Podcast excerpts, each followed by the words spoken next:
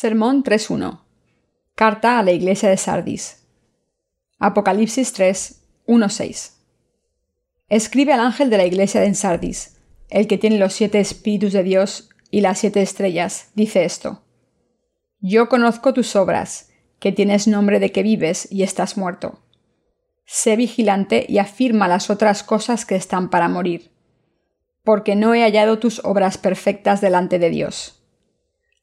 Acuérdate pues de lo que has recibido y oído, y guárdalo y arrepiéntete.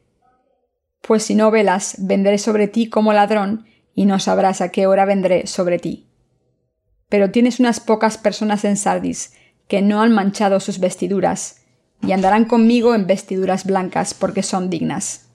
El que venciere será vestido de vestiduras blancas, y no borraré su nombre del libro de la vida, y confesaré su nombre delante de mi Padre y delante de sus ángeles. El que tiene oído, oiga lo que el Espíritu dice a las iglesias. Exégesis. Versículo 1. Escribe al ángel de la iglesia en Sardis.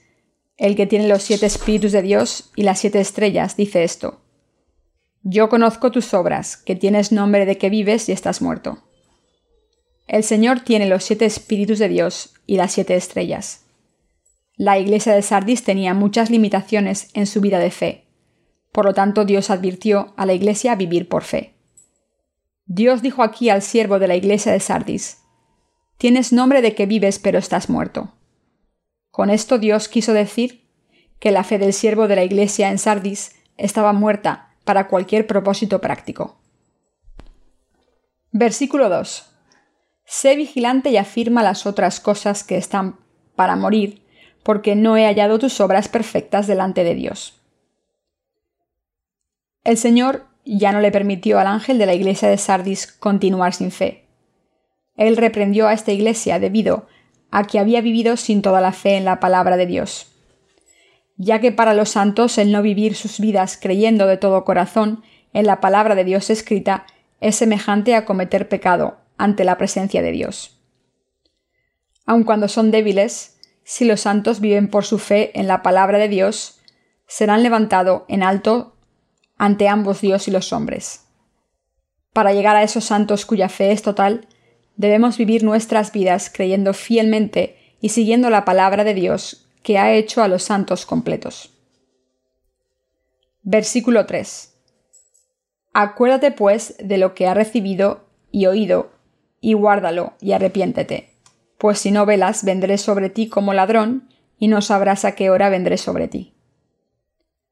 Los santos y los siervos de la primera iglesia tuvieron que pagar innumerables sacrificios para escuchar y guardar el Evangelio del agua y el Espíritu.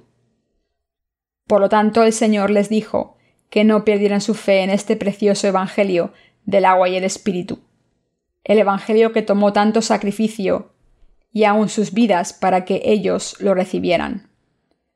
Los creyentes deben demostrar claramente su fe y sus obras a Dios, sosteniéndose rápidamente de este perfecto Evangelio de salvación del agua y el Espíritu.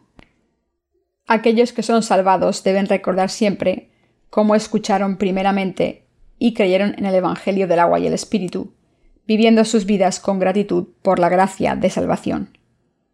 Los santos nacidos de nuevo y los siervos siempre deben meditar en cuán grande bendición es el Evangelio que han recibido del Señor. Si no, entonces estarán en el lugar de los necios, sin saber cuándo el Señor regresará a esta tierra. Versículo 4. Pero tienes unas pocas personas en Sardis que no han manchado sus vestiduras, y andarán conmigo en vestiduras blancas porque son dignas. A pesar de esto, el Señor nos dice aquí que la iglesia de Sardis tenía unos cuantos creyentes, quienes no habiendo ensuciado sus vestiduras, se tomaban rápidamente de su fe. El Señor también dice que estos fieles santos vivirán como los siervos de Dios, quienes, vestidos en su justicia, caminarán con el Señor. Podían caminar con el Señor debido a que su fe era digna de caminar con Él. Los santos cuya fe es aprobada por Dios siguen al Señor a donde quiera que Él los guíe. El hecho de que ellos no habían ensuciado sus vestiduras significa que ellos, confiando en la palabra de Dios, no se rindieron a las cosas del mundo. Aquellos que han sido revestidos con las vestiduras de la justicia por el Evangelio del agua y el Espíritu, dado por el Señor, se sostienen de su palabra. Dicho de otra manera, una línea clara de separación con los falsos evangelios. Aquellos que han sido vestidos de blanco creyendo en el Evangelio del Señor, trabajan por esto mismo y llevan una vida en este mundo que camina con Él. Es por eso que el Señor siempre está con ellos, ya que siempre lo han seguido a Él creyendo en su palabra. Versículo 5. El que venciere será vestido de vestiduras blancas, y no borraré su nombre del libro de la vida, y confesaré su nombre delante de mi Padre y delante de sus ángeles. Aquellos que vencen al mundo creyendo en la palabra de Dios vivirán eternamente, revestidos de la justicia de Dios como sus santos y sirviendo a la obra del Señor. El Señor también aprobará su fe y escribirá sus nombres en el libro de la vida, y estos nombres jamás serán borrados. La promesa de la palabra de Dios nos dice que aquellos que tienen la fe verdadera triunfarán seguramente en su lucha de fe en contra de los enemigos de Dios. El que venciere será vestido de vestiduras blancas.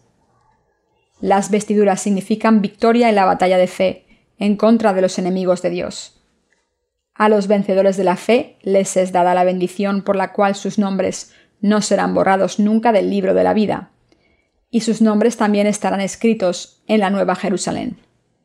Y confesaré su nombre delante de mi Padre y delante de sus ángeles.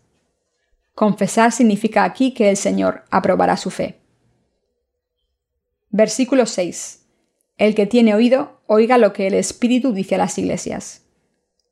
Aquellos que tienen la fe verdadera siempre escuchan lo que el Espíritu les dice a través de sus iglesias, de tal manera que viven con Dios y están constantemente guiados por el Espíritu Santo.